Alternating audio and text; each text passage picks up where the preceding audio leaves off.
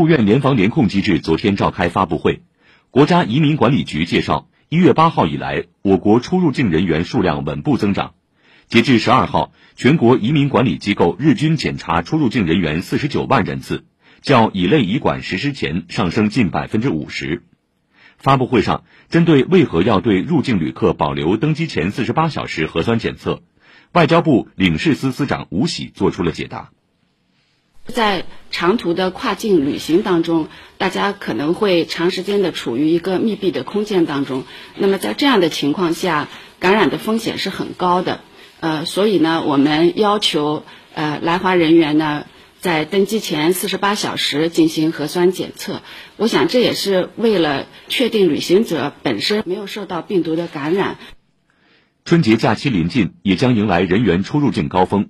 国家移民管理局边防检查管理司司长刘海涛表示，将开足通道，确保中国公民出入境通关排队不超过三十分钟。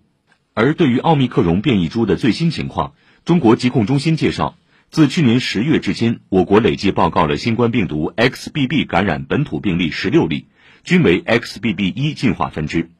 到目前为止，暂没有监测发现 XBB 一点五的本土病例。从全球看，自发现奥密克戎变异株以来的一年多时间内，全球已经发现该毒株进化出至少七百五十种进化分支。目前流行前两位的毒株是 BA 二点七五和 BQ 一点一。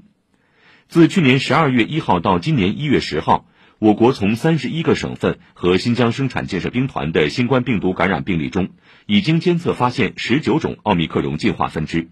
其中，BA 五点二和 BF 七占据绝对优势，两者加起来相当于这十九种进化分支的百分之九十七。另据报道，外交部发言人汪文斌昨天说，